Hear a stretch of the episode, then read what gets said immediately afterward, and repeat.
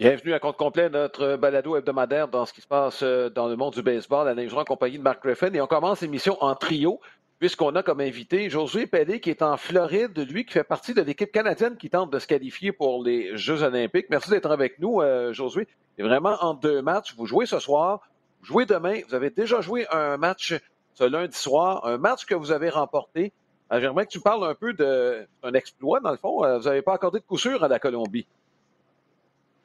Euh, premièrement, merci de m'avoir euh, avec vous, les gars. Et oui, euh, ça a été un match vraiment incroyable pour nous. premièrement, là, juste d'assister à un match sans point de c'est déjà tellement le fun de faire partie de ça. En plus, lorsque tu es dans un, un, match comme ça, là, international, c'est encore, encore plus le fun. Puis, bien, on a fait ça avec, avec trois lanceurs, donc c'est encore plus rare de voir un match sans point de coup sûr comme ça.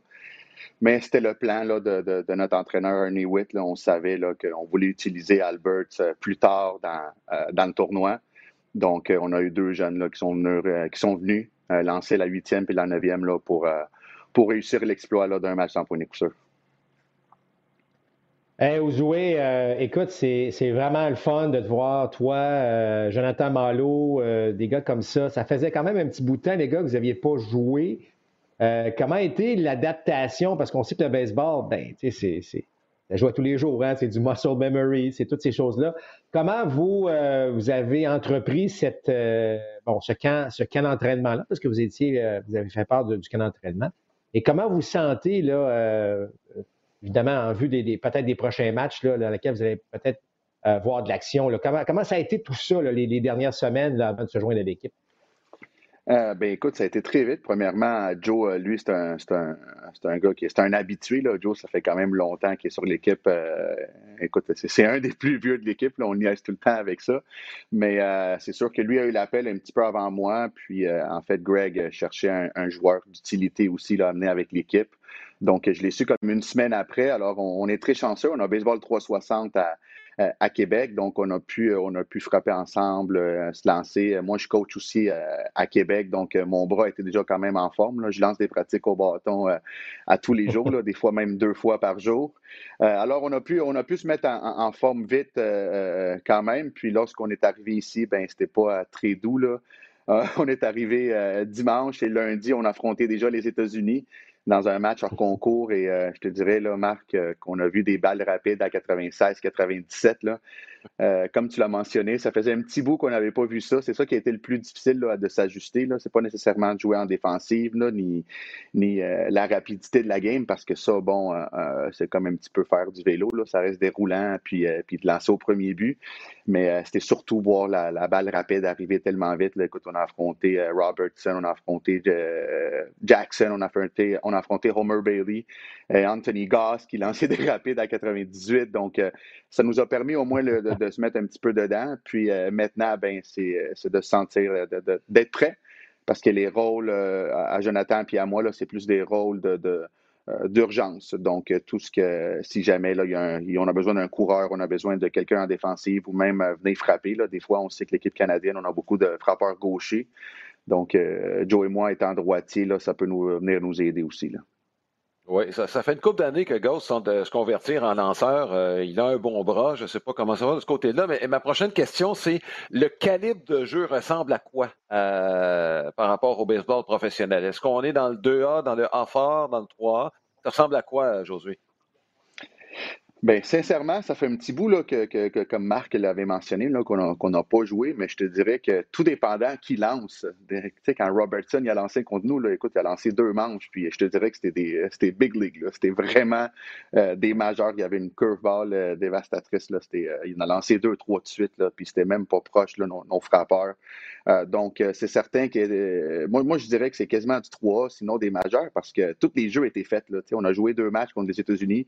je pense qu'il n'y a même pas eu d'erreur, euh, peut-être juste une erreur. Donc, euh, euh, c'est vraiment du, bon calibre. J'ai eu la chance de voir le match hier entre la République dominicaine puis Porto Rico. Puis écoute, José Batista était là, Bonifacio était là. C'était c'est vraiment du bon calibre. Puis il faut se rappeler aussi que c'est des, des matchs sans lendemain. Là, donc les joueurs sont à 100% tu ne vois pas de demi-course au premier but non plus. Là. Les joueurs n'essayent pas de se retenir pour jouer 162 matchs. Là. Donc, tout le monde est vraiment à 100 à chaque, à chaque lancé, à chaque jeu. Alors, c'est vraiment, c'est vraiment du gros baseball. Bon, c'est pas compliqué. Le tournoi, dans le fond, c'est l'équipe qui gagne le tournoi qui se retrouve évidemment à une place aux Olympiques. Il y aura une autre chance pour les équipes 2 et 3 pour un autre tournoi à Taïwan avant les, Jeux. Mais aux vous avez bien parti euh, le tournoi, mais il va falloir gagner contre les États-Unis. Comment l'équipe canadienne se sent euh, à l'approche euh, des prochains matchs, parce qu'il faut traverser Cuba, faut traverser, il faut passer à travers Cuba aussi. Donc, le défi est de taille. Comment, comment on entrevoit ça? C'est quoi l'ambiance euh, dans l'équipe actuellement? Bien, écoute, l'équipe, l'équipe, c'est une équipe qui est vraiment unie. Euh, alors, euh, tu sais, l'équipe a gagné les l'équipe a, quand même eu des, bons résultats dans les, derniers tournois là, qui ont joué euh, à, l'extérieur. Donc, on est très confiant, on le sait très bien qu'on n'est pas une équipe qui va faire 10 points par match. Cependant, on l'a vu contre les États-Unis, on a joué deux matchs contre eux hors concours et ça a été quand même très bien. On a perdu 3 1 et 4 1.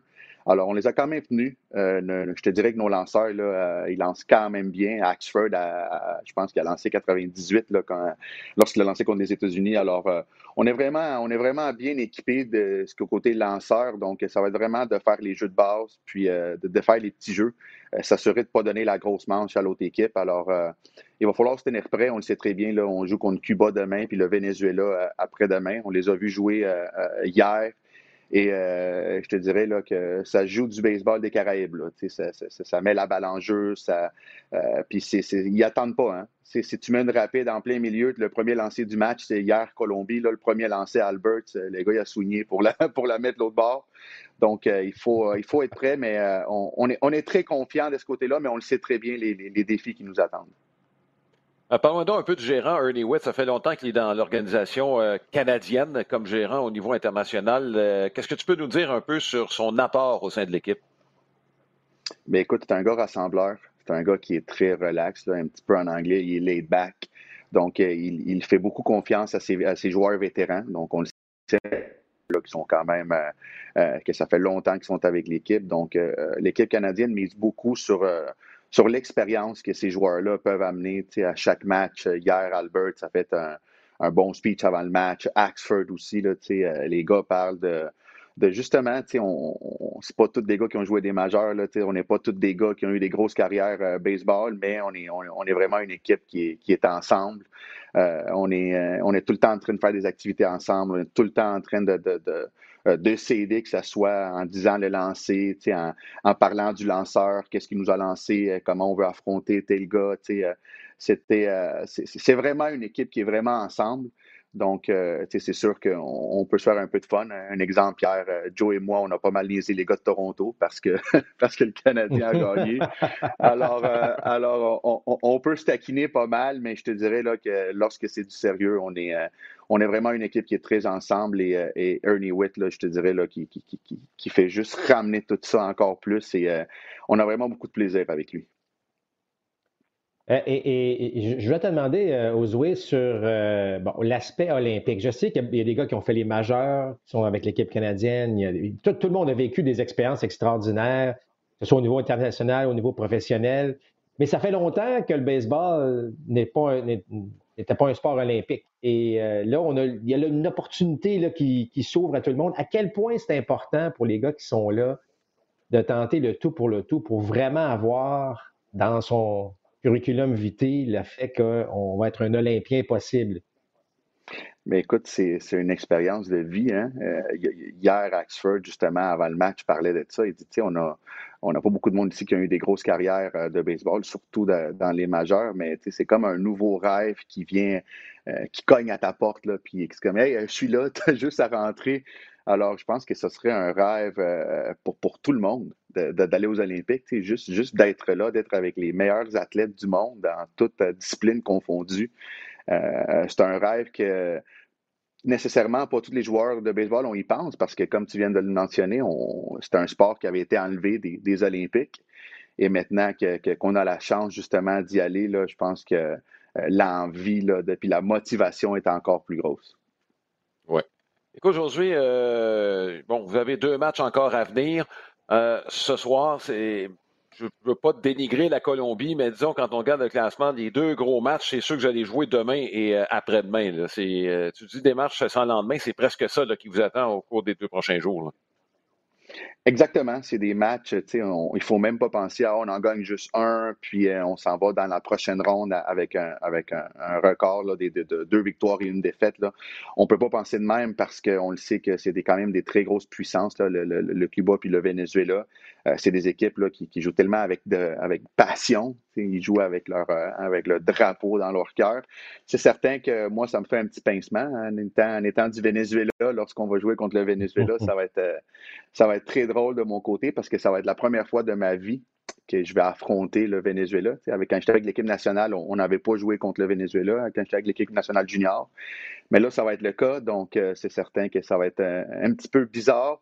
Mais c'est certain qu'il va falloir, euh, va falloir s'ajuster parce que, encore une fois, Cuba et Venezuela, c'est des équipes qui peuvent tout faire. Hein. Ils, peuvent, ils peuvent faire un amorti avec deux retraits, ils peuvent avoir un coureur au trois, puis essayer de, de faire un coup sûr avec un amorti pour avoir un point.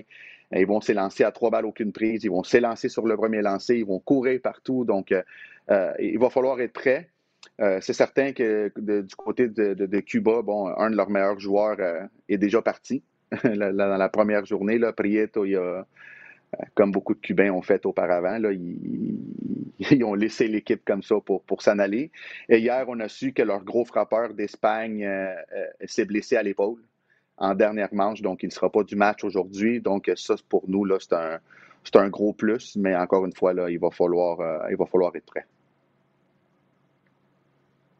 Écoute, en tout cas, moi, euh, je trouve ça bien, bien le fun ce que, ce que vous vivez, euh, les gars. Toi, Joe Malo, c'est une belle expérience, les gars. Puis je, vous souhaite vraiment de la vivre à fond et je vous souhaite tellement de, de, pouvoir que l'équipe canadienne puisse causer donc la surprise. Puis si c'est pas ici, ben ça sera dans le prochain tournoi. Il y a quand même un peu d'espoir.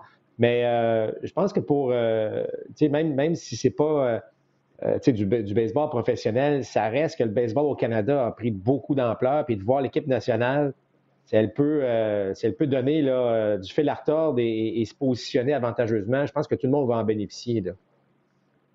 Absolument. Puis je pense qu'aussi pour nos jeunes, ça peut aussi donner un, nouveau rêve, parce que lorsqu'on est, surtout au Québec, les, bien sûr, notre rêve, c'est de jouer des majeurs, mais euh, je te dirais que euh, euh, notre rêve, avant de jouer des majeurs, devrait être de jouer sur l'équipe nationale. je pense que Marc, en as fait partie, moi aussi, Joe aussi, j'en ai, il en a fait partie.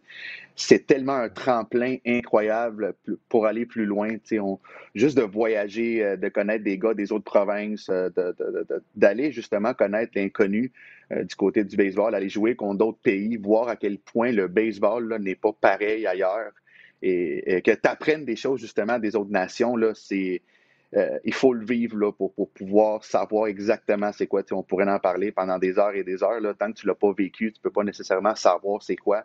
Et euh, tu as une fierté incroyable qui, te prend par en dedans. Tu, ne joues pas pour toi, tu joues plus pour toi. Écoute, tu pourrais être 0 en 20, mais tu as fait bouger ton coureur 20 fois. Écoute, l'équipe te ramasse sur le, euh, sur le banc. Tout le monde est content, tout le monde est fier. Tu sais, hier, oui, Albert a lancé, euh, avec les deux autres lanceurs, il a lancé un match en point coucheur, mais tout le monde était content pour tout le monde. Il n'y avait pas de un, c'était vraiment l'équipe qui était ensemble. Donc, euh, euh, je pense que pour nos jeunes euh, euh, au Québec, là, ça, peut, ça peut devenir aussi une nouvelle source de motivation. Aujourd'hui, pendant que tu es avec nous, on va en profiter pour jaser baseball un peu de façon plus large. bon, le baseball traverse, on a une période un peu de changement, mais par rapport à ce que tu voyais en début de saison, qu'est-ce qui te frappe dans la saison qu'on vit dans le baseball majeur présentement? Bien, la première chose, c'est les Giants. Eux autres, ils me frappent de plein fouet. Euh, je ne vais pas te mentir, un de mes très bons amis, qui est Aaron Sanchez, euh, lorsqu'il a, il a, signé avec les Giants, écoute, la première chose qu'il m'a dit, c'est écoute, je signe avec eux. Je le sais qu'on n'est pas une équipe très bonne. Puis bon, euh, le GM m'a dit que si ça allait bien, j'allais être une pièce peut-être pour me faire échanger au milieu de la saison et tout. Mon Dieu, je pense que ça l'a changé pas mal. Écoute, ils sont dans une division qui est tellement difficile avec, avec les Padres puis avec les Dodgers. Écoute, il y, a, deux semaines, j'avais dit, bon, ils vont ralentir la cadence, puis bon, je pense qu'ils ne sont pas capables de ralentir, ils continuent. Ça, ça me frappe. Et la deuxième chose qui me frappe le plus, ben, c'est les jeunes dans le baseball. Là. Tu vois les meneurs de circuit, c'est Tatis, c'est Vlad, même Garcia, le gars de Texas. C'est tous des jeunes qui amènent la, tout le nouveau baseball, dans le fond, avec euh, comment ils frappent les circuits, comment ils agissent sur le terrain, comment ils sont contents, euh, comment ça, euh, ça amène un petit peu de plaisir, là, justement, au, baseball. Mais ça ça, me frappe. Mais d'un autre côté, je suis tellement content parce que c'est tellement des bons joueurs. C'est des gars qui sont tout le temps souriants aussi. Tu le vois sur le terrain. Là. Baez aussi, tu le vois hier, il frappe son circuit, il est tout souriant. Donc, je pense que ça amène une nouvelle énergie au baseball. C'est un bon point que euh, tu, soulignes parce que le baseball commence à avoir plusieurs visages. Euh, J'enlève rien à Mike Trout. Mike Trout, qui, est le meilleur joueur au monde encore, même s'il est blessé. Euh, ça reste de voir, tu l'as mentionné, des Tatis. Euh, évidemment, on pourrait même mettre Otani dans le groupe parce que ce qu'il fait actuellement est tout à fait extraordinaire. on il y a beaucoup de, de visages le fun qui je dirais pas que le baseball manquait de ça, mais ça reste quelque chose euh, d'assez, unique qui pourrait rassembler effectivement de nouveaux partisans, des partisans plus jeunes. Parce que euh, ça reste que les réseaux sociaux, je veux dire, en tout cas, moi, je, quand même, je, parcours quelques réseaux sociaux, là, puis que tu vois sur Instagram ou des choses comme ça, et écoute, tu vois, c'est immanquable, c'est des jeux de Tatis, c'est des jeux d'Acuna Junior, c'est Otani, alors là, on commence à voir des joueurs qui euh, où les jeunes peuvent vraiment s'associer. Puis je pense que le baseball euh, se retrouve dans une situation enviable à ce niveau-là. Longtemps, tu sais, on pourrait nommer, bon, il y avait Ken Griffey Jr. dans les années 90, il y avait peut-être Derek Jeter par la suite, mais tu sais, on ne peut pas nommer 10, 12, 15. Là, on peut facilement le faire.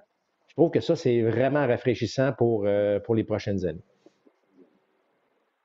Absolument, je pense que c'est euh, tellement le, fun. Puis, tu sais, rien contre, euh, contre les Yankees, par exemple, que c'était tout le temps un des joueurs des Yankees qui était le plus populaire ou un des joueurs des Red Sox qui était le plus populaire. Maintenant, je pense que c'est un petit peu partout.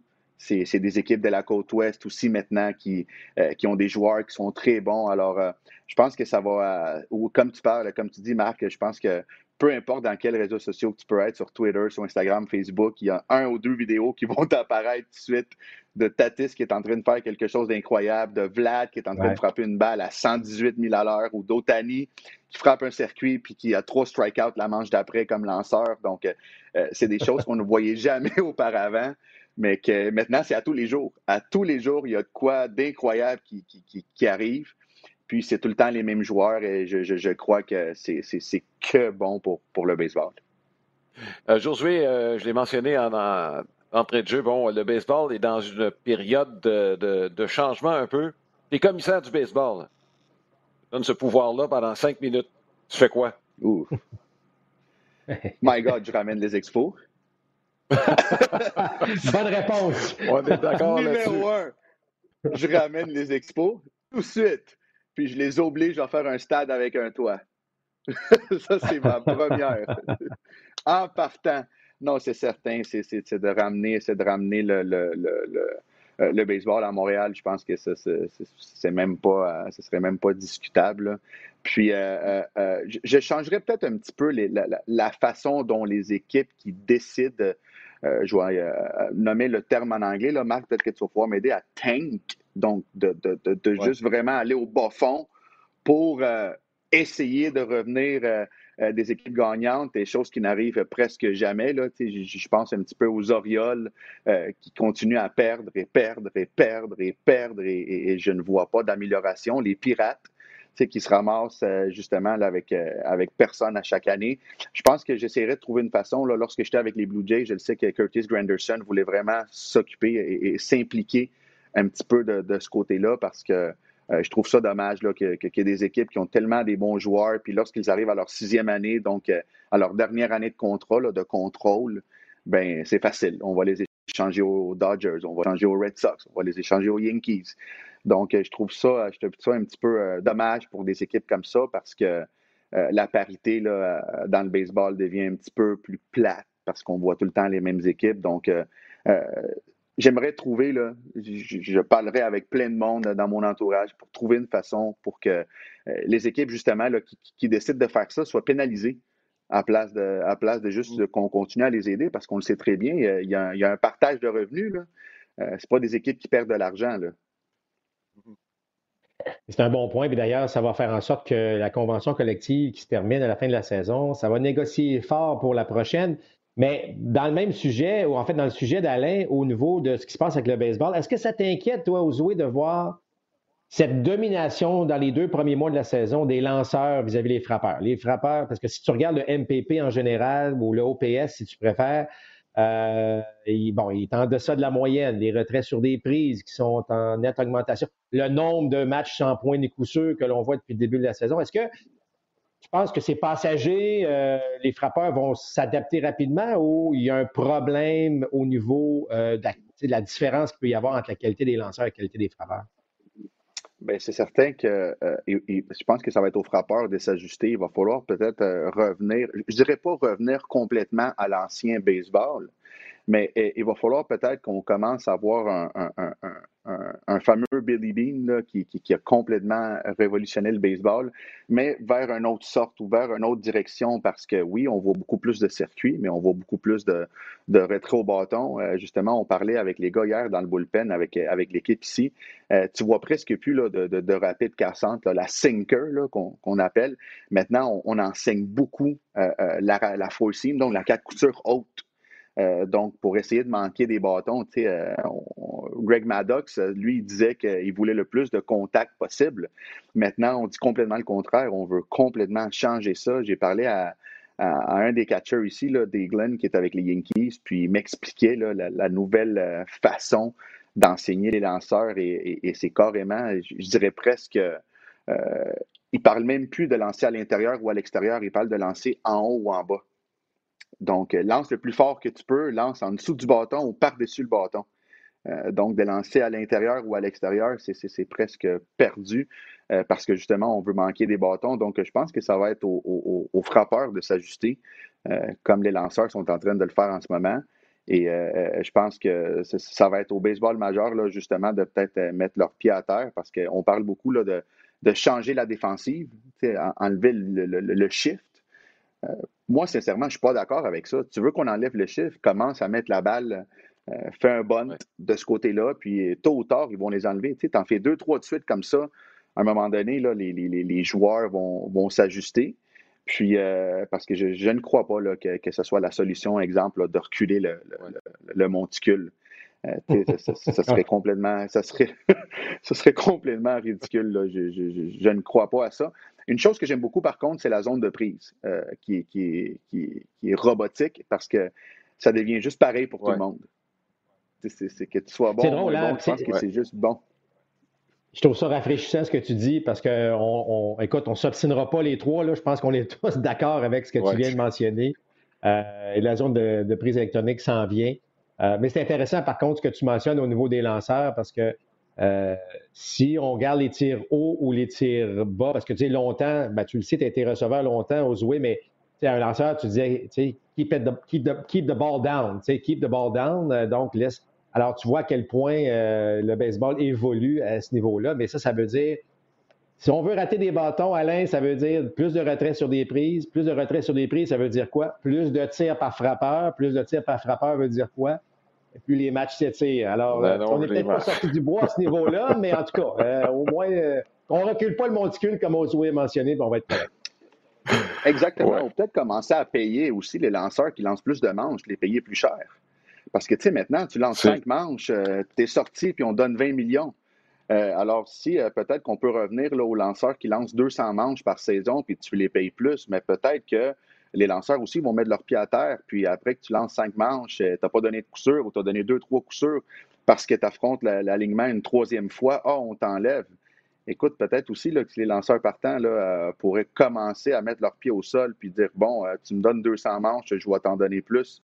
peut-être aussi que la, donnée pourrait changer. Donc, je pense que ça prend un mix d'un petit peu de tout le monde, pas juste nécessairement les joueurs, mais aussi la haute direction commencer peut-être à, payer ces lanceurs-là un peu plus.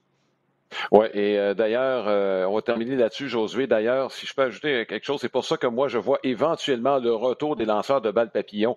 Je parle des lanceurs qui sont capables de lancer des manches. Les lanceurs de balles papillons, là, sont capables d'en lancer des manches sans trop, euh, sans trop taxer leurs bras. Moi, je pense qu'éventuellement, il pourrait y avoir un retour.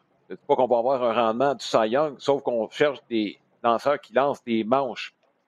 Lanceurs de balles papillons va t'en donner des manches. Donc, moi, je prévois qu'à un moment donné, on va les revoir, ces danseurs-là. Euh, Josué, écoute, on ne te tiendra pas plus longtemps. Je sais que tu as un match ce soir. Euh, on souhaite la meilleure des chances à l'équipe canadienne et de même que demain. Donc, ce sera les deux derniers matchs de votre groupe. Ça a bien commencé. On ne demande pas nécessairement un match en point coup sûr à chaque match. Si vous êtes juste capable de marquer plus de points que vous en accordez, ce serait quand même pas mal. Ce serait une très bonne idée, ça. Merci beaucoup, Josué Pédé, puis euh, bonne chance pour les deux prochains matchs. On vous suit, évidemment. Merci, les gars. Merci beaucoup. Josué Pelé, qui était dans la région de Miami, à West Palm Beach, plus précisément, un endroit fort connu de, des gens qui descendaient en Floride pour aller voir le camp d'entraînement des expos. Euh, Marc, euh, écoute, c'est drôle qu'on parlait de la façon dont les lanceurs attaquent les frappeurs. Puis là, je vais te parler des Rays, peut-être même plus spécifiquement des deux équipes qui s'affrontent en début de semaine, les Rays et les, Yankees de New York. Deux équipes qui s'en vont dans des directions visiblement opposées. C'est une série de quatre matchs qui commence et hier, les Yankees n'ont pas frappé encore. C'est Rich Hill qui était au monticule. Je vais te résumer le match hier qui a été remporté par les Rays en quatre tirs. Je ne sais pas si tu as vu le match, mais les quatre premiers lancés de Rich Hill. Quatre balles rapides. Le premier, le maillot, a été retiré. Trois balles rapides face à Stanton qui n'a pas touché à la balle de retrait sur des bris. J'ai l'impression que je viens de résumer ce qui se passe avec les deux équipes. Et on parle de rapide à 89 000 à l'heure en passant là. Euh, dans le cas de Rich Écoute, euh, c'est fascinant de regarder les, euh, les statistiques. Et là, je ne parle pas de statistiques coup sûr, moins au bâton, mais je regarde l'utilisation des lanceurs des Rays. Les Rays, faut leur donner ça, Alain. Là. Je veux dire, chaque année, on ne les place pas au premier rang. Pourtant, ils sont toujours là. Bon, série mondiale l'année dernière, euh, finaliste, évidemment. Là, cette année, tout le monde mettait encore les Yankees au premier rang, sauf moi. Euh, mais ce que, ce que je veux dire, c'est que ils trouvent encore des façons. Euh, et là, je regarde l'utilisation des lanceurs. Il n'y a pas un lanceur, Alain, qui va lancer 200 manches avec les Rays cette année. mais les, les, releveurs, là, tout le monde est à peu près au même niveau. On va, on va franchir le 65, 70, 75 manches chacun. C'est sûr qu'il y a des lanceurs qui lancent un peu plus, mais il y a vraiment une discipline au niveau de l'utilisation des lanceurs pour que ça puisse, que ce plan de match-là puisse durer durant euh, la saison complète. Et là, j'ajouterais aussi qu'on a, écoute, on a ajouté le volet rapidité. Les Rays sont deuxièmes actuellement dans la Ligue américaine pour les vols de but. Pas les Rays avant. Les Rays ne couraient pas beaucoup avant. On laissait aller. On laissait aller. On pouvait, on pouvait utiliser le courrier frappe, mais il n'y avait pas statistiquement beaucoup de vols de but. Et là, les mêmes, les mêmes euh, j'imagine, les mêmes gars qui décident qui, qui, va lancer puis combien de manches, bien, on a pris notre calculatrice puis on s'est rendu compte que euh, les fameux receveurs qui ont leur genou à terre, là, bien, la petite fraction de seconde peut-être de plus que ça prend. Euh, tu regardes évidemment au niveau des lanceurs, donc c'est pas compliqué là. La vitesse du lanceur. Combien de temps le lanceur, une fois qu'il bouge et que la balle atterrit dans le gant du receveur, c'est combien de temps ça? Et c'est combien de temps quand la balle arrive dans le gant du receveur et que ça arrive dans le gant du, par exemple, joueur d'arrêt qui couvre le deuxième but? Tu calcules ça, combien de temps ça prend pour le vol de but? Puis là, tu réalises que, écoute, on pourrait s'essayer, là. Dans le sens que si on a un bon départ comme coureur, on va être sauf 80, 85, 90% des fois. Les Rays se sont mis à courir. Et là, ben, on va chercher des victoires, des victoires de 3 à 1 parce que, oups, on s'est mis en position de marquer. Je ne vous dis pas que le vol de but va revenir, mais ce que j'aime, c'est que les Rays sortent toujours de la boîte, de cette boîte confortable que plusieurs équipes se retrouvent. Et ça, je trouve ça fascinant. De l'autre côté, les Yankees, ça, c'est plus inquiétant. On a un MPP global, Alain, à peu près à 685 actuellement. Ça, c'est pas les Yankees. On n'est pas bâti autour d'un MPP. Il y a moins de présence, plus de puissance. Alors, les gars qui doivent être sur les sentiers le sont beaucoup moins. Les gars qui doivent produire avec puissance le font beaucoup moins. Et ajoute à ça une défensive très ordinaire, il faut le dire. Mm-hmm. Torres Alerico a déjà euh, près de 10 erreurs. Il y en a 9, mais en tout cas, euh, et l'efficacité défensive, euh, on n'est pas parmi les meilleures équipes, loin de là du côté des Yankees de New York. Donc, Euh, je, je, sais que ça s'est passé par séquence du côté des Yankees, donc ça peut rebondir rapidement. Mais tu fais bien de mentionner que ces deux équipes qui s'en vont dans des directions opposées, il y a, il y a, il y a mm-hmm. une énergie autour des Rays. Écoute, Alain, on est présentement dans une situation où on peut gagner, si on continue ainsi, on va gagner 103 matchs. Euh, c'est pas rien là, de ce qui se passe. Puis là, on approche le tiers de la saison. Là. c'est plus l'échantillon est quand même assez important. Oui, et euh, écoute, tu parlais des releveurs et de la façon dont on les utilise, la façon. Euh, bon, je ne sais pas si tu te rappelles, on avait fait le tableau euh, en fin de saison il y a deux ans avec les Rays en 2019. des releveurs qui avaient récolté un sauvetage, il y en avait eu 11. On est rendu à la fin du mois de mai, il y en a six qui ont des sauvetages avec les Rays depuis le début de la saison. J'ai l'impression qu'on ne sera pas loin de 10 quand la saison va se terminer. Il n'y a pas une équipe qui fonctionne de cette façon-là. là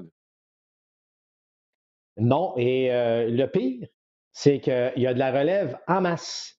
Tu regardes la formation 3A, les Rays de Tampa, là, tu as 5-6 releveurs qui peuvent facilement, et je dis bien facilement, arriver avec les Rays et être aussi efficaces que euh, le personnel qui est en place. Et là, je ne vous parle même pas des jeunes joueurs d'avenir, parce que là aussi, il y en a un paquet, en, passant, les Rays qui ont le meilleur réseau de filiales de tout le baseball encore. Donc, c'est quelque chose, euh, comment cette équipe-là, elle, est bâtie, mais encore une fois, je pense qu'Alain, on n'aura pas le choix de, copier, d'imiter ce que les Rays font actuellement parce que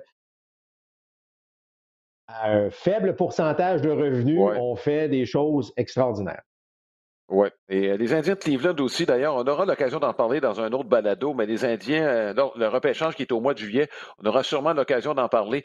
Mais Cleveland, depuis quelques années, bien, on le voit, toute la rotation des partants, c'est des lanceurs issus de leur propre système. Donc là aussi, il y a des choses qui se font de façon différente des Rays. Il y a quand même des choses qui se font de ce côté-là.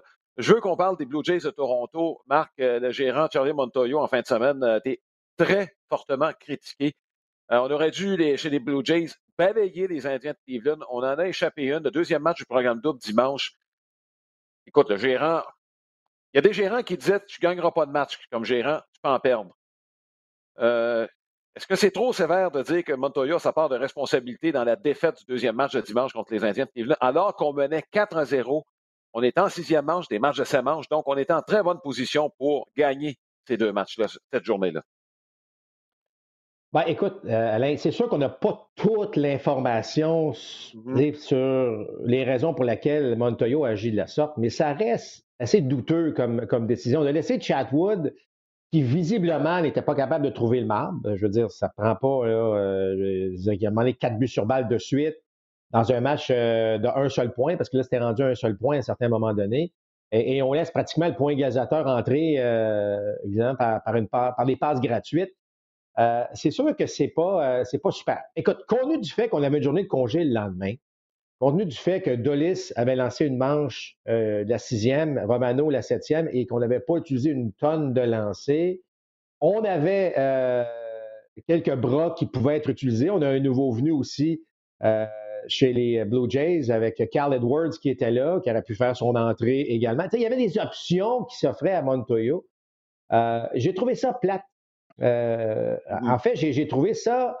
Euh, puis, tu sais, bon, encore une fois, on n'a pas toutes les informations, mais dans le baseball d'aujourd'hui, Alain, tu peux plus dire que ah, on est en avril, on est en mai, on va en échapper, évidemment, mais on va se reprendre plus tard. C'est trop serré dans le baseball d'aujourd'hui. La possibilité des équipes repêchées, tu regardes en fin de saison, qui, qui va faire, qui va passer parmi les équipes repêchées. Bon. Alors, tu ne peux plus échapper de matchs de la sorte. Moi, je l'ai trouvé je comprends que tu veux faire plaire à tes vétérans, puis tu veux dire, il va s'en sortir. Je veux qu'il s'en sorte lui-même. Je comprends tout à fait cette logique-là. Tu veux que l'athlète qui s'est mis dans le trouble s'en sorte. Mais Alain, pas au détriment d'une victoire dans ce cas-ci. Tu comprends ce que je veux dire? C'est qu'il faut faire attention parce qu'on euh, avait obtenu des gros coups sûrs quand c'était le temps. Donc, Montoyo, oui, a ses parts de responsabilité. Je sais qu'il n'était pas content après le match et il a dit, ben voyons, on vient de gagner la série. Je comprends qu'on a gagné la série, mais tu ne peux pas juste te contenter de. Euh, tu sais, c'est comme l'équipe qui. Tu ne veux pas gagner, tu veux juste pas perdre. Tu comprends? La différence est quand même assez énorme. Alors, moi, je n'aime pas ce que j'ai vu en fin de semaine. J'espère qu'on a tiré une leçon. On va donner une deuxième chance, mais qu'on va tirer une leçon. Il y avait des disponibilités en relève pour enlever Chatwood qui visiblement n'était pas capable de faire le travail. tu peux pas, dans la division S, échapper des matchs comme ça. Les Rays auraient jamais agi de la sorte. Puis je dis les Rays parce que, bon, euh, c'est l'exemple à suivre à ce niveau-là. Euh, deux autres sujets euh, rapidement, Marc, pour terminer ce balado. D'abord, les Giants de San Francisco, on se disait, après pas le dernier week-end, mais le précédent, les Dodgers leur avaient botté le derrière. Oups, les rôles ont été complètement renversés. Les Giants ont balayé les Dodgers en fin de semaine. On les a peut-être enterrés un peu vite. Euh, je suis peut-être coupable là-dessus. Là. Euh, je en a parlé tantôt. écoute, aux yeux de la plupart des observateurs, c'est la surprise. Je ne sais pas combien de temps encore on va dire que c'est la surprise, mais disons-le, ils jouent de très bonne balle. Écoute, Alain, ne négligeons jamais le goût de la victoire. Le goût de la victoire, là, on, on parle d'une équipe, c'est un paquet de vétérans. Là. Puis tu as vu les propos d'Ozoué qui disait de Sanchez, mm-hmm. écoute, si ça va bien, on va t'échanger, tout ça. Mais là, les gars se sont mis à gagner. Puis quand tu te mets à gagner, il y a du fun. Là, tu rajeunis. Tu regardes ce que Longoria est en train de faire. Euh, en fait, les vétérans de l'équipe qui sont là depuis longtemps, où on leur donnait pas cher. Euh, mais là, les gars sont en train de rajeunir parce qu'on gagne, on a du fun. Là, quand tu gagnes, ben, tu crois en toi davantage. Écoute, Kevin Gossman, as-tu vu les statistiques de Gossman? C'est au cours des, je pense, c'est six ou sept derniers départs. Tu as une moyenne de polarité à 0,47. Je veux dire, c'est un rendement historique. Oui, une petite parenthèse, c'est un rendement historique dans l'histoire des Giants. Puis là, on remonte à il y a plus de 100 ans. Là. Euh, Johnny Cueto, euh, soudainement, écoute, c'est les mêmes, ce sont les mêmes lanceurs, avec le même répertoire, mais soudainement, ce, goût de première place, ce goût de, déranger, ce goût de gagner, ben, on dirait que la concentration est juste un petit peu plus importante, le focus est juste un petit peu plus euh, présent, puis là, soudainement, ben, cette équipe-là gagne. Moi, je regarde le différentiel encore, Alain cette équipe-là va rester dans la course. Je ne vous dis pas qu'ils vont gagner la division, je ne vous dis pas qu'ils vont être meilleurs, mais on va rester un petit bout de temps dans la course. Est-ce que ça peut? Bon, on a réussi à le faire pendant un tiers de la saison. On dit souvent que c'est après le match des étoiles qu'on sépare les bonnes et les moins bonnes équipes. Est-ce qu'on est capable de le faire? J'ose croire que oui pour l'instant, mais euh, c'est sûr qu'on va, euh, qu'on va attendre parce que la raison pour laquelle les saisons de baseball sont longues, c'est justement de traverser un calendrier de la sorte. Est-ce qu'on pourra le faire du côté des Giants? Euh, on ne peut pas s'assurer que oui, mais on espère que ce sera le cas pour le bien de cette division Ouest dans la Ligue nationale. Bon, dernier sujet maintenant. Les Braves d'Atlanta euh, bon, euh, devront se trouver un autre voltigeur. Ça, c'est clair. Euh, si on veut rattraper les Mets de New York, les Mets qui semblent vouloir se sauver avec les ennuis des Phillies de Philadelphie, les Marlins qui sont très inconstants cette année malgré un différentiel positif, Washington qui semble incapable de, coller des victoires. Bref, et les Mets qui le font, disons-le, avec un paquet de blessés. Là, Pillar, ben, oui, Kevin Pillar est revenu, même que Pete Alonso. Ben, bravo, hein? bravo. Oui, oui. Mais pour revenir au Braves d'Atlanta, donc Marcel Ozuna, euh, c'est même pas certain qu'il va euh, reporter à nouveau euh, l'uniforme des Braves d'Atlanta. Bon, il a été arrêté pour violence conjugale, n'a même pas le droit de parler à sa femme ou d'entrer en contact avec elle. C'est un dossier qui est clos, mais Alex Antopoulos, je pense, devra se mettre au téléphone sous peu parce qu'on, comme voltigeur, on n'a pas beaucoup de rendement à l'exception d'Acuna. Bon, dans le cas d'Ozuna, c'est clair que pour cette année, en tout cas, euh, il ne portera plus l'uniforme des Braves. On verra après les enquêtes, parce que c'est pas seulement l'enquête criminelle, mais c'est aussi l'enquête du baseball majeur dans ce dossier-là. Donc, euh, ça va être difficile pour Ozuna de, jouer à nouveau pour les Braves.